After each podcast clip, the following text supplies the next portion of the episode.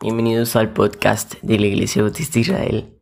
Acompáñanos en nuestra serie de devocionales del libro de Isaías con el pastor Orlando Collín.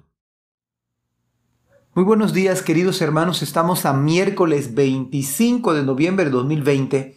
Estamos en el capítulo 3 del libro de Isaías y hoy vamos a leer del versículo 10 al versículo 14, pero vamos a orar antes de comenzar. Señor, estamos delante de tu presencia para que tú hables a nuestras vidas, Señor, con tu palabra, con tu Espíritu Santo. Permite que estas verdades bíblicas, Señor, pues puedan ser entendidas por nosotros y aplicadas a nuestras vidas. Padre, te lo suplico en el nombre de Jesús. Amén. Dice la Escritura, díganle a los justos que a ellos les irá bien en todo. Disfrutarán de la rica recompensa que se han ganado.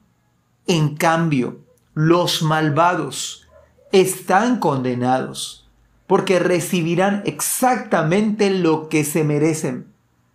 Líderes inmaduros oprimen a mi pueblo y las mujeres lo gobiernan. Oh pueblo mío, tus líderes te engañan, te llevan por el camino equivocado. El Señor ocupa su lugar en el tribunal y presenta su caso contra su pueblo el Señor se presenta para pronunciar juicios sobre los ancianos y los gobernantes de su pueblo.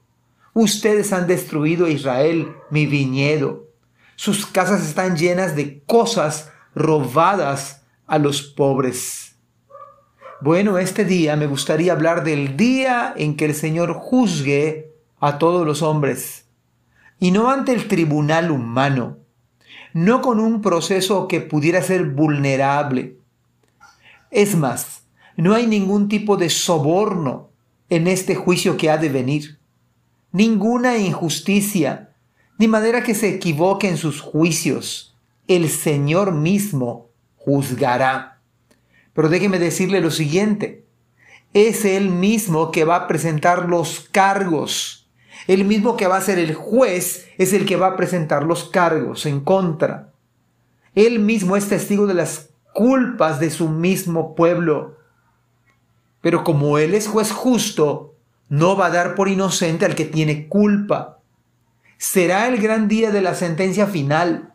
Y si bien fue escrito para Israel y en parte se cumplió cien años después, pero todavía falta que se cumpla a plenitud este pasaje. El día en que las ovejas, unas estarán a la derecha y los cabritos a la izquierda. El día en que los hombres, aquellos que no estarán en el libro de la vida, harán grande lamentación. Estarán de pie delante del Señor y habrá gente de todas las naciones, de toda tribu, de toda lengua y el que no se haya inscrito en el libro de la vida ha de ser lanzado al lago de fuego. El pueblo de Israel sufría, sufría por los, estragos que ellos estaban teniendo, pero abandonaron al Señor. Su sentencia ya había sido determinada y cerca de llevarse a cabo su castigo. Estas palabras que estamos escuchando son las más duras jamás nunca antes escuchadas. Los malvados están condenados. No estarán sino están. Al igual que Juan presenta al que rehúsa creer en Jesucristo, ya ha sido condenado. La ira de Dios está sobre aquellos que rehusan creer en el Evangelio. El que ama este mundo se constituye en, en, enemigo de Dios. Pero además son palabras que llaman al arrepentimiento verdadero de las cosas que uno está haciendo en este preciso instante. Son palabras para dejar atrás las cosas pecaminosas. Son palabras que buscan el, el regreso del pecador al mismo Dios. Son palabras aún llenas de gracia porque bien Dice Dios, es más, podría dejar Dios sin avisar, sin previo aviso, sin advertencia, sin anunciamiento, pero no. En su bendita gracia advierte, anuncia, pero es más, dentro de este juicio, dice el texto bíblico, a los justos les irá bien, disfrutarán de la recompensa que han ganado. Y esta no es la salvación, pues esta no se gana.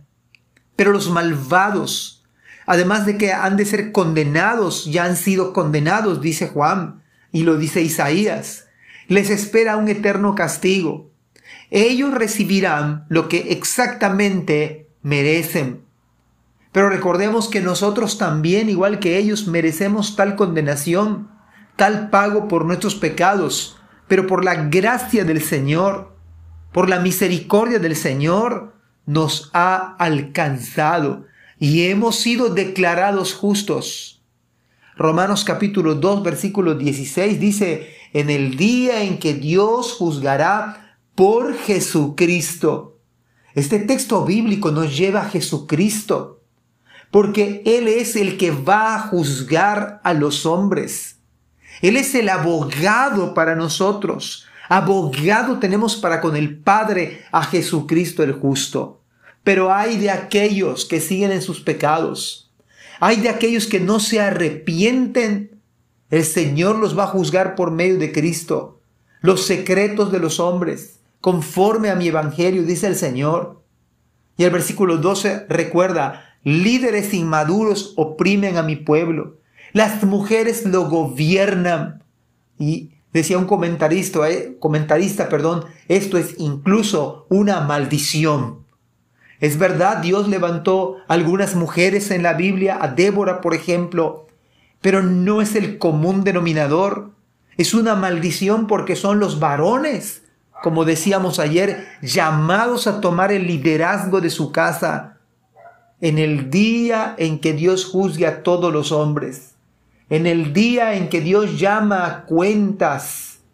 El Señor ocupa su lugar en el tribunal y eso tenemos que tenerlo bien en cuenta. El Señor se presenta para pronunciar juicio.